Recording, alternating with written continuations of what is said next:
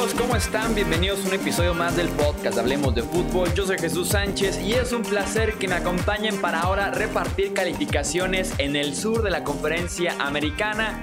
Colts, Jaguars, Titans y Texans. Tenemos que analizar el draft de estos cuatro equipos. Ya saben, iremos hablando ahí de las principales selecciones, dando un comentario y claro, al final nuestra calificación del 1 al 10. Como en los episodios anteriores me acompaña Álvaro Rodríguez, que es parte de Route Running Podcast y la guía del draft. Recuerden que lo pueden encontrar a él en Twitter y en Instagram como Álvaro RRY. Y ya saben, a mí como arroba Chuy Sánchez-bajo. Así que vamos a analizar estos cuatro drafts.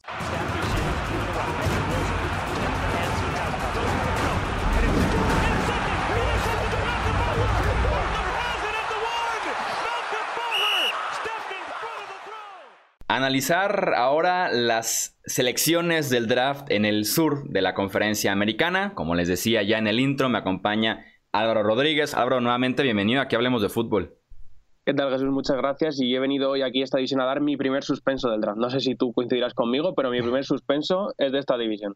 Me puedo imaginar de quién, y de hecho vamos a empezar con ese equipo para después ponernos un poco más positivos. Entonces, pues arrancamos de una vez con los Houston Texans, que también yo los tengo muy cerca. adivinado, ¿eh? Sí, yo, no he reprobado a nadie. Sinceramente, en las calificaciones del draft nada más reprobé un equipo que me se imaginarán quién fue. Eh, pero sí, conozco bien la comunidad, hablemos de fútbol y, sé que reprobar a alguien... Me daban a dar, ¿no? Sí, sé que reprobar a alguien no era buena idea, Álvaro. Entonces, solamente reprobé un equipo que se podrán imaginar quién es, del norte de la NFC, pero se quedó cerca. Se quedó cerca este equipo del sur, que es eh, los Texans. Eh, no tuvieron pick de primera ronda porque fue parte de un paquete para tirar a Larry Tonsil, el tackle ofensivo, en un cambio con los Miami Dolphins. Así que hasta la segunda ronda tenemos a Ross Blacklock tackle defensivo de TCU. En la tercera ronda, Jonathan Greenard, Edge de Florida. Cuarta ronda, Charlie Heck, tackle de North Carolina. También en la cuarta ronda, John Reed, cornerback de Penn State. Y en la quinta ronda tenemos a Isaiah Coulter, wide receiver de Rhode Island. Como les decía, Larry Tonsil, que también ya fue extendido. Un movimiento que yo no me expliqué por qué le pagaron tanto. Si comparas los 22 millones anuales que recibió Larry Tonsil eh, en su nuevo acuerdo con los Texans, son 5.5 millones más que el segundo tackle izquierdo mejor pagado y son 4 millones más que el segundo tackle ofensivo en general mejor pagado de la NFL. No entiendo por qué Brian se fue tan arriba con Tonsil en lugar de simplemente aumentarle 1 o 2 millones. Sobre todo porque Tonsil es su propio agente. No es como que tenías a un tipo experimentado enfrente sacándote dinero. No, era Tonsil. Pero bueno, ya ese tema es para después con Brian como GM. Venimos a hablar de Brian GM, pero versión draft. ¿Por qué vas a reprobarlos, Álvaro? Platícanos.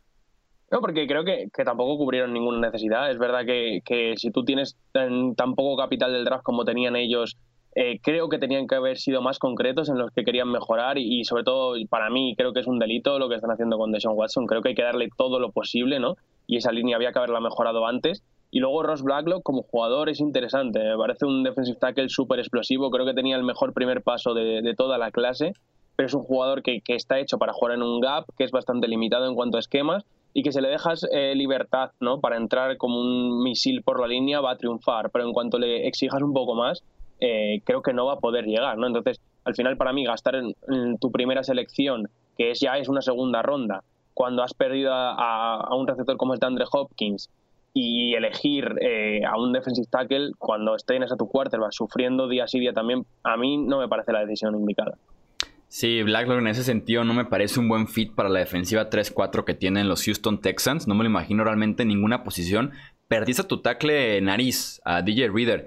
Pero a Blacklock en ese mismo rol no me gustaría por lo mismo de que él tiene un buen primer paso y ataca bien el espacio entre los lineos ofensivos. No sostiene dobles bloqueos como debería hacerlo un tackle defensivo en esa defensiva 3-4 si tampoco no fui tan fan de la selección de Ross Blacklock. A mí me parecía la debilidad más grande de los Texans la posición de cornerback eh, entrando a este draft. Y fueron hasta la cuarta ronda, pick 141 por John Reed, cornerback de Penn State, y fue la única selección que hicieron en esa posición. Entonces sí me deja mis dudas. Además el pick de Greenard, el Edge de Florida, que cada vez que se enfrentó a un tackle ofensivo de calidad, no tenía nada de producción y además no me parece que tenga tanta habilidad atlética para ganar consistentemente en la NFL. Claro, yo creo que es por eso, ¿no? Que cuando se enfrentó a tackles un poco más desarrollador físicamente se quedó corto. Tiene buenas manos, tiene buenos movimientos, pero no tiene la velocidad ni la explosividad para ganar por fuera. Y creo que eso le va a limitar su rol que puede tener en la NFL. Al final va a ser un jugador que, que en terceros down no vas a querer generando presión porque no es capaz de llegar. Y lo que te comentaba, ya, ya no es solo las elecciones, ¿no? Que yo creo que, dejar el receptor, es verdad que, que sustituir a, a DeAndre Hopkins es muy complicado, pero estoy seguro que con un receptor en quinta ronda, casi sexta, no, no lo vas a sustituir. Tienes que tener mucha suerte, ¿no? Entonces, no sé, quizá tenían que haber, habiendo perdido un jugador como es de Andre Hopkins, que es de los cinco mejores receptores de la liga, quizá tenían que haber intentado otra cosa antes. Si no es el roster más talentoso, y desafortunadamente para ellos, por malas gestiones, no tenían tantas selecciones disponibles. Yo le di a los Texans un 6, pero sí dan ganas de reprobarlos. Oye, qué mal, ¿eh? Poco exigente, ¿no? Aquí yo, les he dado un 4. Oh, te fuiste hasta abajo del 5. Esperaba con, por lo menos un 5, tú. Sí, supongo. Bueno, es que sí es complicado. Es complicado reprobar aquí equipos con hablemos de fútbol y su comunidad tan agresiva, ¿eh? Pero sí, sí, sí dan ganas de reprobar lo que hizo O'Brien como, como GM en su primer draft oficialmente como GM. Y además lo que se decía de que tenía por ahí un trade listo con los Detroit Lions y tomó por lo mismo a un jugador y luego se le cayó por completo el trade y se lo quedó, que es el caso de Greenard. Sí, sí, yo lo, he estado leyendo también y, es que ya es una más, ¿no? Al final yo diría que me sorprende, pero tampoco me sorprende, ¿no? después de todo lo que ha hecho Brian, yo creo que ya no nos puede sorprender nada. O sea, en cuestión de un fin de semana extendió sin razón por tanto dinero a Larry Mitonsil y además tiene tal vez la peor clase del draft de toda la conferencia americana. Venía de perder a DeAndre Hopkins. Eh, no sé qué motivos más necesita la, eh, los dueños de los Texans para darse cuenta que O'Brien como GM simplemente no va en la NFL. Sí, totalmente. Yo creo que, creo que este es su último año, ¿verdad? Sí, y más porque si se va como GM, también se tiene que ir como head coach. Entonces, si se queda así, si se queda fuera de los Prius, creo que sí se podíamos pudiéramos ver a, Brian fuera de Houston. Pasamos a los Indianapolis Colts. Tuvieron eh, dos picks de eh, segunda ronda. No tuvieron primera ronda porque fue el cambio por DeForest Buckner con San Francisco. Así que hasta la segunda ronda cayó Michael Pittman Jr., wide receiver de USC. También Jonathan Taylor, running back de Wisconsin. Tercera ronda, Julian Blackmon, safety de Utah. Cuarta ronda, Jacob Eason, quarterback de Washington. En la quinta ronda, Danny Pinter, guardia de Ball State, y tuvieron cuatro sextas rondas. Rob Windsor, tackle defensivo, Isaiah Rogers, defensive back, Desmond Patmon, wide receiver, y Jordan Glasgow, el linebacker de Michigan. A mí me encantó el pick de Michael Pittman. En el inicio de la segunda ronda me parece un valor bastante bueno por Pittman.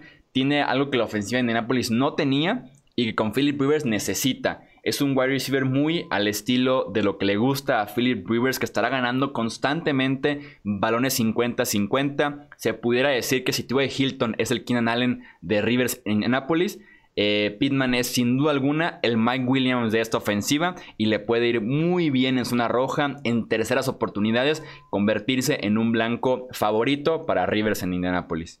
Sí, además yo creo que en, en se lo ha usado quizás más por el exterior, ¿no? Y, buscándole más, como que es un receptor bastante alto, que va bien al contacto arriba y puede bajar balones contestados pero me gustaría también verle mucho en el slot, como slot grande. Creo que se mueve bastante bien para lo grande que es. Creo que tiene esa capacidad a lo mejor de no, no ganar rutas a lo mejor por el exterior a cornerbacks más experimentados, pero contra cornerbacks de slot o linebacker creo que puede hacer muchísimo daño. Y es verdad que es un pick que, que necesitaba un receptor más para, para darle a Rivers y, seguir eh, reforzando esa ofensiva. El que no entiendo muy bien es el siguiente, porque yo soy muy fan de, de Mac no sé si tú le entiendes también la, selección de Jonathan Taylor, el running back de Wisconsin.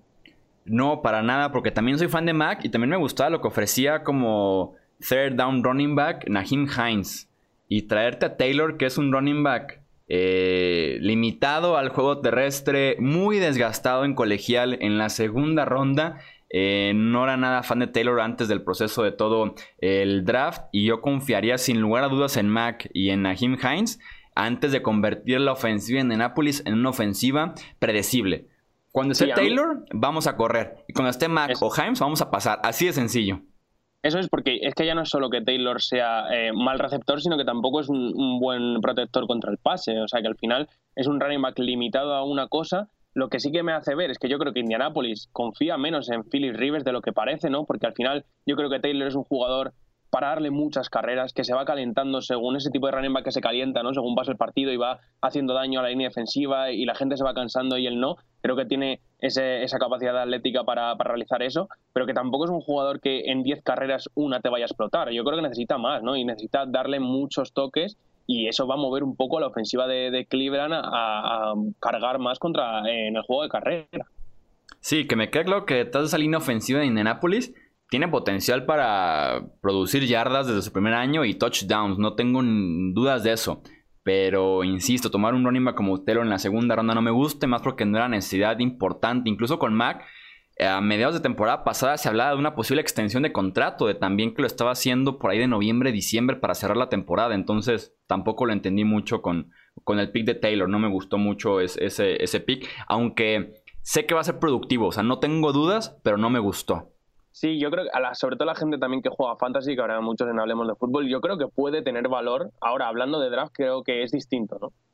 Eso sí, sí, como fantasy fútbol, le puede ir muy bien a Taylor. Eh, ¿Qué opinas de Jacob Eason en la cuarta ronda? Me encanta, me encanta, me encanta que haya caído aquí porque es un jugador que no va a estar, no le vamos a ver forzado en el campo por lo menos en uno o dos años y es lo que necesita Eason, ¿no? Necesita mm, eh, tener un poquito más de velocidad en sus lecturas, no quedarse parado tanto en el pocket si la jugada no va por los derroteros que él quiere, pero el brazo lo tiene y tiene ese cañón para incluso no tener tanta anticipación, ir a ventanas pequeñas y hacer mucho daño. Creo que, que le va a venir genial en el equipo en el que está y, creo que es un valor muy muy bueno en esa, en esa ronda que eligieron, en esa cuarta ronda. Sí, esa es la palabra clave con Eason, valor. En la cuarta ronda me gusta por lo que ofrece en el brazo tiene que desarrollar muchas cosas, sobre todo de presión, eh, cómo manejar la presión, cómo observar la presión, cómo evitarla. En el caso con los Colts, pues con una línea ofensiva es un dolor de cabeza no tan fuerte, entonces tiene potencial, si es que Rivers juega nada más, no sé, 2020, 2021, tiene potencial tal vez para desarrollarse poco a poco y tomar las riendas eh, del equipo de Indianapolis. ¿Te gustaría destacar alguna otra selección en el caso de los Colts? No, hubo ninguna otra en el tercer día que me parezca que pueden aportar mucho. Quizá Desmond Patmon, el receptor de, Washington State, pero al final, habiendo también drafteado un receptor en, tu primera selección, eh, le veo un poco más limitados a, equipos especiales. Yo le doy a los Colts en este draft un 8. Vale, yo, les he dado un 7. Estoy viendo que, yo siempre como que doy un poquito menos que tú, pero al final tenemos una opinión parecida. Al final a mí es un draft que me gusta, excepto el pick de Taylor. Creo que el resto de jugadores que consiguen eh, tienen mucho valor. Sí, como que el concepto del draft es el mismo, pero yo soy el profesor que es eh, más relajado. sí. sí. sí, sí, sí, el que ve los nueve como dieces y los otros como nueve y demás, entonces sí. 4,5 para mí es un suspenso. ¿eh? yo sí lo veo como 5, soy el profesor que no quiere ver las lágrimas y da el 6 para que pasen de milagro, pero que pasen. o por lo menos aquí en México 6 es pasar, así de milagro. ¿También en España? No, aquí es 5. Cinco sí pasas. Cinco es aprobado raspado. Ah, ok, no, no, no. Aquí en México cinco es te fuiste. Eh, seis es ah. aprobado por poquito.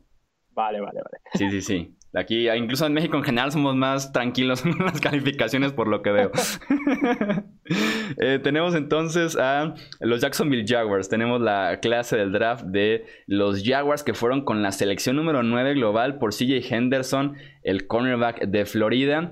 Después en el pick número 20 que obtuvieron en el cambio de Jalen Ramsey con los Rams por Kellen Bone Chaison Edge de LSU. Segunda ronda, la Vizca Chenault, wide receiver de Colorado. Tercera ronda, Davon Hamilton, defensive tackle de Ohio State. Tuvieron tres cuartas rondas, Ben Barch, tackle de St. John's. Eh, Josiah Scott, cornerback de Michigan State. Y también tenemos en la cuarta ronda a Shaquille Quarterman, linebacker de Miami. Tuvieron también dos quintas rondas, Daniel Thomas, safety de Auburn, Colin Johnson, wide receiver de Texas, dos sextas rondas, Jake Luton, el quarterback de Oregon State, Tyler Davis a la cerrada Georgia Tech, y en la séptima ronda Chris Claybrooks, el cornerback de Memphis. Henderson que sube en el draft por ser el segundo mejor esquinero y porque el mejor se fue en el top 3, lo cual obviamente iba a empujar a todos hacia arriba. En cobertura me parece igual de talentoso y habilidoso que cualquier otro esquinero en esta clase y los Jaguars que habían perdido a Jalen Ramsey y a ella Buye en cuestión de semanas, de meses, eh, tienen ahora el reemplazo como cornerback número uno en, Jacksonville. Me gusta mucho Henderson, el número 9.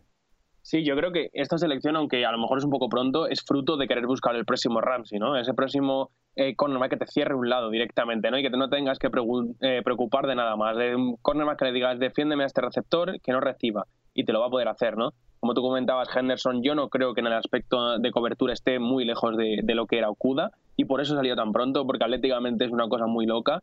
Pero a mí lo de los tackles, la verdad, Chuy, me pone muy nervioso, porque yo creo que la NFL va cada vez más a, jugadas de carrera y de screen en el exterior y tienes que saber eh, placar, ¿no? Tienes que saber no fallar porque si fallas seguramente esa es la última línea de defensa y se va a ir una jugada eh, de muchas yardas. Sí, así es. También tan enfocados en estos nuevos wide receivers de rutas cortas, un tipo Divo Samuel, lo que tienen los Panthers, eh, también con Curtis Samuel que es ponerle el balón en las manos y que ellos hagan el resto, en ese sentido sí es muy peligroso, porque realmente en cobertura no haces mucho, es una ruta corta, no puedes evitarla, y es momento de ahora empezar a taclear, entonces sí tienes razón en ese aspecto con, con Henderson, estoy de acuerdo contigo. Eh, que tomará el puesto eventualmente de Ngakwe una vez que sea cambiado de equipo, que todavía no se da, no se dio durante el proceso del draft, pero que en algún punto va a pasar, eso ya es prácticamente eh, un hecho, y tienes ahora dos demonios de la velocidad en el extremo de la línea defensiva, Josh Allen, pick top 10 del año pasado, y ahora Chaison, que es también primera ronda, mucha velocidad, muchísima habilidad técnica con esos dos jugadores. Sí, además, para que la gente se haga una idea del tipo de jugador que es Chason, yo le comparé incluso con Josh Allen, ¿no? Porque creo que, que es ese, ese linebacker exterior que puede ganar por velocidad, por primer paso, por flexibilidad que tiene para doblar el arco, pero también tiene eh, esa capacidad para caer en cobertura y yo creo que, que, se van a complementar muy bien con lo que hacía Josh Allen intentando a la hora de engañar a la defensa. O sea que a mí es un pique que también me gusta bastante y creo que en el 20 tenía bastante valor porque el perfil físico de Chason no se encuentra eh, comúnmente, ¿no? Sí, justamente y hablando también de perfiles físicos, debe estar en esa conversación la Vizca Chenault en la segunda ronda, ¿no? Que tiene el potencial para ser pronto el número uno o el número dos en esa ofensiva aérea. Un perfil muy interesante, también físico con el balón en las manos, consigue muchísimas yardas después de la recepción y que realmente cayó en este proceso del draft por las lesiones que tuvo. Entonces, eh, a mí me gusta mucho Chenault, creo que tiene ese potencial para tener un impacto inmediato en Jacksonville. Sí, yo además conozco bien a Jay Gruden de su paso por Washington y, es un jugador que, que si no le va, le va a venir a las mil maravillas, ¿no? Para, para sacarlo desde el backfield, para sacar esas jugadas de engaño que le gustan, para pases fáciles que él pueda llevar yardas tras la recepción. Yo creo para quitar un poco también de presión a Minshew, ¿no? Ese tipo de receptor que te gana yardas en un pase fácil siempre ayuda. Y si, se no le está bien de las lesiones, que yo creo que es la mayor duda y por la que ha caído a esta segunda ronda, eh, va a tener una carrera muy fructífera en, en Jacksonville. Y también me gustó mucho Devon Hamilton, que trae mucha versatilidad en la línea defensiva. Y hasta Colin Johnson, que es una torre, para usarlo en zona roja en la quinta ronda no me pareció tan mala selección. Eh, de momento bien el draft de los Jaguars. Sí, a mí me gusta bastante el, draft de Jaguars. A lo mejor aquí doy más nota yo que tú. También me gusta mucho Ben Barch, el tackle de St. John's, que es un, chico que eh, se ha desarrollado en los últimos dos años como tackle. Es un jugador de tercera división que, que antes era tight end y que cogió muchísimo peso en un par de, jornadas y que la verdad es que me parecía uno de los mejores tackles para desarrollar eh, en un futuro. Así que yo creo que es un draft que, Jacksonville tiene claro que es mirando a futuro y por eso ha cogido, ha seleccionado jugadores así. Yo les puse un 8.5 de calificación. Sí, yo igual, yo tengo 8.5. Estamos ahí exactamente en el mismo, pero sí muy buen draft de los Jaguars apostando por el, por el futuro y veremos qué pasa al final de cuentas en 2020 y qué tanto es real que van por Trevor Lawrence o no en 2021. Pasamos con los Tennessee Titans, que en la primera ronda tomaron a Isaiah Wilson, el tackle de Georgia. Segunda ronda, Christian Fulton, cornerback de LSU. Tercera ronda, Darrington Evans, running back de Appalachian State. Quinta ronda, Larrell Murchison, eh, tackle defensivo de North Carolina. Eh, y dos últimas rondas, Cole McDonald, el quarterback de Hawaii y Chris Jackson, el defensive back de Marshall. Entiendo el pick de Wilson, cubre a la perfección una necesidad. Perdiste ya Conglin, que era un tackle ofensivo también de primera ronda, que se fue en la agencia libre y que era demoledor en el juego terrestre. Traes a Wilson, que es el mismo perfil. Está limitado también a jugar en el costado derecho porque fue su posición en Georgia. También explosivo, demoledor, físico en el juego terrestre. En cobertura de pase es bueno, no es el mejor tackle ofensivo, pero por lo menos se puede defender, que era lo que lo hacía eh, bien en Georgia. Eh, a pesar de eso, se siente como un reach, ¿no? Encontrarnos a Wilson al final de la primera ronda. Sí, yo creo que podrían haber encontrado un jugador más o menos similar en cuanto a nivel y, en cuanto a oportunidad para entrar en el equipo desde el primer momento. Pero también es verdad que lo comentamos, si no me equivoco, en el en vivo del draft, lo comentaste tú, que al final es su, es su táctica, ¿no? Ellos juegan a eso y, la, renovación tanto de, Tannehill como de Derrick Henry solo hace que ver que ellos creen que se puede ganar una Super Bowl jugando así, ¿no? Y que por eso van a intentar repetir lo que hicieron el año pasado. Y al final, si has perdido a Coughlin, necesitas un, un, un derecho que, que, sea capaz de arrasar en el juego de carrera y Wilson va a hacerlo. Es un chico enorme que es verdad que contra el pase le cuesta porque obviamente lo grande que es eh, le cuesta a la hora de moverse, ¿no? Pero como anclaje, como asfaltar a la gente, eh, vamos, estoy seguro que va a entrar desde el primer momento en esa línea y, va a hacerlo muy, muy bien. Sí, a correr detrás de él. No tengo dudas que desde que entre, a correr detrás de él. Porque sí, si la fórmula los llevó a la final de la conferencia americana el año pasado, apostar por lo mismo. O sea, ya funcionó esto. Vamos viendo un segundo año de lo mismo, a ver qué tan lejos pueden eh, llegar. En la segunda ronda, Christian Fulton, uno de los robos eh, tal vez del draft, porque además fue el pick 61, fue ya eh, el antepenúltimo pick de la segunda ronda. Hay muchas dudas de su tamaño, de cómo pueda taclear en la NFL, de cómo le puede ir haciendo un poco de press también en wide receivers más físicos, más altos, más fuertes que él, pero también en cobertura. Su habilidad es buenísima y tiene el potencial también de venir de una universidad tan desarrollada en ese aspecto como lo es LSU. Sí, yo no sé por qué cayó tanto Fulton. O sea, es verdad que lo que tú comentabas, yo creo que, se van a ver dudas en cuanto se tenga que enfrentar un jugador más grande, más alto, más fuerte que él. Pero sí que es verdad que a la hora de hacer el, mirror en, press es muy bueno. Lo que pasa es que, claro, a, la hora de atrapar el balón arriba es muy pequeño y no creo que tenga esa agresividad que, por ejemplo, tenían otros cornerbacks como Jeff Gladney, ¿no? que aún siendo pequeño eh, conseguía imponerse muchas veces por esa agresividad. Aún así, creo que, que tiene que mejorar sobre todo la hora de, conseguir intercepciones, pero es un jugador que, para la elección que le eliges, que es al final de la segunda ronda, estoy convencido que si no entra, porque todavía estás, eh, si no me equivoco, con, con Adori Jackson y con Malcolm Butler ¿no? En, los Titans, de cara al futuro, cuando tengan que elegir si coger o no la, eh, opción de quinto año de Adori Jackson, va a ayudar mucho que, que Fulton haga una buena temporada para poder no pagar a Jackson y quedarse con él más barato.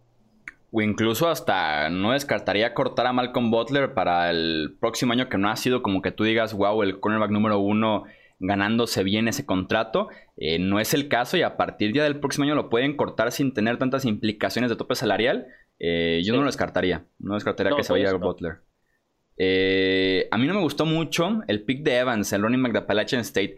Entiendo a la perfección que es el complemento ideal para Henry porque es totalmente lo contrario, pequeño, ágil, muy rápido, con buenas manos en el juego aéreo, pero encontrarte un running back así me parece que es como hasta de cuarta quinta ronda más que del día 2 del draft. Sí, por ejemplo, después ah, hemos hablado de los Jets, encontraron a Michael Perrine, que yo creo que puede ser ese running back, eh, en cuarta ronda, si no me equivoco, y es lo que tú dices, hay jugadores de ese estilo, eh, de ese running back tercer down más receptor, en rondas más tardías, ¿no? Entonces, más tardías, perdón. Entonces yo creo que podían haber ido eh, por otra selección, además contando con que no tenían muchos picks. Sí, totalmente. No tenían pick de cuarta ni de sexta ronda. Eh, me gustó mucho en la última ronda McDonald, el quarterback de Hawaii. Me parece un perfil incluso similar al de Ryan Tannehill, con un brazo fuerte, móvil, que poco a poco se puede desarrollar para ser un buen suplente en la NFL detrás de Tannehill ahí en Tennessee. Sí, yo lo comenté, bueno, en, si no me equivoco, cuando hablamos en, la guía del draft, eh, que, si tú ves un vídeo de highlights de Cole McDonald, te parece pick 1, sin ninguna duda, ¿no? Lo que pasa es que es tremendamente inconsistente, sobre todo tiene muchos problemas a la hora de tomar decisiones, muy agresivo, en que a veces lleva muchas intercepciones, y de hecho incluso en Hawái, que no es una universidad puntera, como, como tú bien sabes, le han tenido que sustituir varias veces de, por el hecho de haber tirado el partido, ¿no? Con, con intercepciones suyas. Pero bueno, es otro jugador que hay que controlarle, hay que atarle en corto, pero el talento de brazo lo tienes ahí. Yo a los Titans les puse un 7 de calificación. Sí, yo también les puse un 7 de, calificación, porque es, lo mismo. Yo creo que Titans se ha acostumbrado en los últimos años quizá a draftear con, con poco, pero, pero me parece que siguen sacando valor de los jugadores. Sí, las clases del draft de Tennessee son cortas, casi siempre son, así de 4 o 5 selecciones, pero tienen por lo menos a uno o dos titulares inmediatos. Entonces, que es el caso aquí con Wilson y Fulton, tal vez. Sí, por eso yo recuerdo ya dos años eh, que, que, son cortas de cuatro jugadores solo y al final siempre te acaban sacando dos, tres. Lo que te comentaba, yo muchas veces las clases largas están bien si eres un equipo, a mi entender, más en reconstrucción, que de ahí alguno te va a salir bien, pero creo que si tienes equipo para ganar tienes que moverte. Eh, si, si, puedes moverte para conseguir el jugador exactamente que quieres, creo que tienes que hacerlo. Sí, que no es tampoco algo malo tener una clase del draft corta. Cuando eres justamente así, un equipo que compite y que tiene que ir por talento alto y dejar un poco de lado las sextas y séptimas rondas. Tenemos el caso, por ejemplo, de los Saints, que ya llegaremos a ellos más adelante. Nada más cuatro picks en el draft. Eh, claro, eso es. Eso es. Eh, por ejemplo, Jaguars, que, es un equipo que mira más a futuro, entiendo que, que tenga una clase tan larga, ¿no? Pero si eres un equipo grande, me parece que te tienes que mover y hacer lo posible para competir ya. Y si es tu jugador y tienes que pagar una cuarta, quinta ronda, nadie se va a acordar de eso después. Sí, exactamente. Tu roster al final de cuentas te va dictando cuántos picks debes hacer en cada draft de la NFL y fue el caso con los Titans que seguirán tal vez peleando fuertes en esa conferencia americana. Eso es todo por este episodio. Seguiremos más adelante en la semana y en el resto del mes analizando el resto de las divisiones ya nada más nos queda una en la conferencia americana y la conferencia nacional completa. Así que tengan paciencia. Estamos publicando de 3 a 4 episodios al, eh, por semana perdón, en este podcast. Eh, episodios también diario en el canal de YouTube. También directo entre semana, de lunes a viernes, en el canal de Twitch. Así que estén muy al pendiente de todo lo que estamos haciendo para pasar un mejor rato en esta cuarentena. Cuídense mucho, quédense en casa. Yo soy Jesús Sánchez. Esto es Hablemos de Fútbol. Hasta la próxima.